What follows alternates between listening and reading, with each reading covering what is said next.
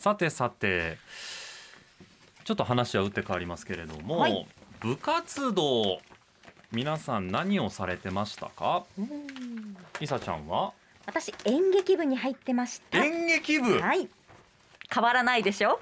大好きだったんですなんかでもそうか。その時から舞台芸術大好きだったそうんだ、だったんですよね。中学生の頃ね入ってましたよ。そうなんですね、僕はちなみに剣道部でした。似合うな似合いますか？まあ醤油顔だからね。あのかっこいいこの何ですかど道具っていうの？この防具？せ防具、うん。似合いそう。うんガリガリだったんでね。なんうん。かハンガーに吊るしてるみたいってよく言われてたんですけど。まあでもそれでもう中学1年生からだからまるっきり何もやってない状態から始めて、えー、どうして始めようと思ったんです？剣道ですなんよだって。かね球技ってやっぱりみんな小学校からほらバスケットだったらミニバスあるでしょ、はい。野球はリトルリーグあるでしょ、はい。サッカーもなんかそういうのあるじゃないですか、うん地域のね。ちょっと中学から入ってついていけないかなと思ったんですよ。で割と新しく始める人が多いスポーツにしたかったんですよね。でまあ、剣道も昔からやってる子いたんですけど、はい。結構新入部員が多かったんですよ。でかっこいいしなんか。はい。バシバシバシバシこう掛け声とともにね練習してる姿が眩しくて入りました。はあ。で防具も買い揃えてはい。大会にも出るようになっおておそれじゃあ結構成績良かったってことでしょ？まあそんなによくはなかったんですけど、うん。同じチームの対象にものすごく強い子がいてその子はもう小学校から剣道クラブでずっと練習してた子なのではその子のおかげでもう勝ち進んだりしてあブロック大会で優勝もしたことあるんですけどそれの僕はねなんとね先鋒というね剣道ってね団体戦は5人1組なんですよ、はい。先鋒時報中堅副将大将の5人組なんですけどはいはい、なんか並んでこうそう。あの待ってはりますよねあ出番を。あれですね先そう。です鋒というのは？先鋒というのが一番最初。最初。トップバッター、はいはいはい。でこれね先鋒に来る人はどういう人かというとものすごい勝ち気の 点取り屋なんですよ。ガーンって言ってまず点バーン取って勢いをつけるなっていう。るほどどこが？違うの？僕のどこがよ？選ばれたんでしょ？選ばれたのよ。よ。なんでなんですか？って僕いまだに思ってるんですけど先鋒顔じゃないやんどう考えたって。顔があるんです時か報顔先か副将顔でしょ僕。でまあとりあえずはい。でなん多分ですけどタッパがあったんですよその当時。その隣なんか同じ入った子の中では身長が結構あって、ええ。身長が高いとね剣道って結構有利なんです。面とかも振り下ろしやすいしはあ。まあ小手が狙われやすいっていう弱点もあるけど中学の時とかはもう面が強いととにかく強かったから腕の長さとかも有利になりそうリーチですもんね。とかもね、はい、ありますから。まあそれで多分先方だったんでしょうけど。うん。でもそれなりに点も実は取れちゃってねなんか知らんけどもおーたんですけど中学2年生の時にちょっと練習がきついのとあと僕はもう初回の放送でもお話ししましたけど家が塾を経営していたもんで、はい。もう受験勉強に集中しなさいっていうんでちょっとやめちゃったんですけどね。それを後悔してて続けとけばよかったなとは思ってますけども。え？声出し！おー剣道のあのめみたいなやつですよね。いやもうでも離れてしばらく経つし正直そんなね「ねー」って言わないんですよあれ。えそうなの？あのえーみたいな。あのあーみたいな。ごめんなさいね。今聞いた人多分何ってなると思うんですけど、ごめんなさいごめんなさい。今これ剣道の声出しのあのやってって言われたからやってますけどあ。の前にあるアクリル板がビリビリってあの波動で 今振動しましたよすごいねやっぱり。あれ別にね、はい。面をコテって言ってもコテを面って言っても点になるんですよ。別にその部位を言えって言ってんじゃなくて、はい。気合なんですよ。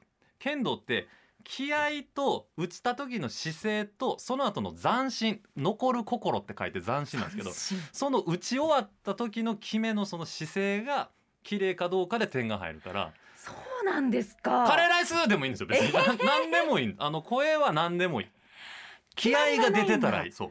えじゃああの練習の時に「めんめん」ってこう練習してるんじゃないんです一か応メーンって言ってますよ、ねそうですよね。だけど、はい。1年生なんですよ。メーンって言ってるのは。メーン固定固定メーンって練習してるのが1年生で、これが2年生になったら「だだいだい!」ってなるんですよ。もう。省略されてこう曖昧にどんどんなっていくんや。もう3年生なんか何してるか分からない「ふわっ!」みたいな人もいるしもうなんかそれでもいいの。あのチョレーみたいなことなんですね。そう卓球の。もう師匠その時の先生とか何言ってるのかちょっとよく分からなかったです。なんか「そう!」みたいな感じだった。あじゃあそれぞれにあるんですね。それぞれにあるんですけど。言葉が。その話がしたかったんじゃなくってえーっとそう。で部活って最近ね皆さんそのこんな動きあるのご存知ですかっていうのをご紹介したくて読売新聞のスポーツ面21面ですけれども中学の部活地域と融合。つまりほら学校の先生が顧問のやるところが今も多いとは思いますけれども、それとは別で地域のスポーツクラブとかあるでしょ？リトルリーグとか、はい。そういったところが学校の部活を担う例えば指導者として入ったり逆にその子たちに自分たちの練習に参加してもらってとかはい。いうふうに部活のその負担を分担していきませんかというのが今動きとしてあるそうです。はいで現にね僕はその剣道部で通ってたところ天王寺中学なんですけども、はい。顧問の先生は学校の先生なんですが技術指導は別で来てはったんですよあ先生が。そうなんですか。そうだったんですもそうだったんです。確かに学校の先生でなかなかその専門的なことってうん。教えるの難しいですよねきっと。そうなんですよ剣道とかなるとね。あのしかも剣道って経験者限られてきますしね、はい。い、ないかもしれないじゃないですか。っていうんで、まあ、うちの中学は確かにそういう方法を取ってましたけれども今後広がっていくんじゃないかというのはやっぱりブラック部活動とまあ言われたりもしますけれどもめちゃくちゃ負担が大きい。でブラック部活動という著書を2017年にお書きになった名古屋大学准教授の内田亮さんがその指摘をしてるんですけれどもね。やっぱり教員の過重労働行き過ぎた指導などを指摘をされておりまして、もう長時間ほぼただ働き状態なんですってはあやっぱり先生方。はい。毎日だって授業した後でしょあれね。負担が大きいですよねきっとね。でそれでも子どもたちの笑顔を見れば教師冥利に尽きるから加熱は止まらない。部活に入りたくない。顧問をやりたくないと言えない同調圧力なんかも学校にあったりなんかして、はいこれって良くないですよね。義務になって入らないとなんかこうのけものにされるというか組織に馴染めないみたいなね。現に生徒でも部活を選ばない子もいましたよね、はい。そうそう。そういう子たちも尊重してあげてほしいしという。でこの内田さんが書いてて確かにと思ったんですが大人は草野球やテニスを楽しみお酒も飲んで交流するのに子供には全国大会を頂点とした競争原理ばかりなのは不幸だ。あ 確かにな。ーご褒美がなんで大人あんなに楽しくやってんのに子供には勝てみたいなね。悔しくないのかみたいな。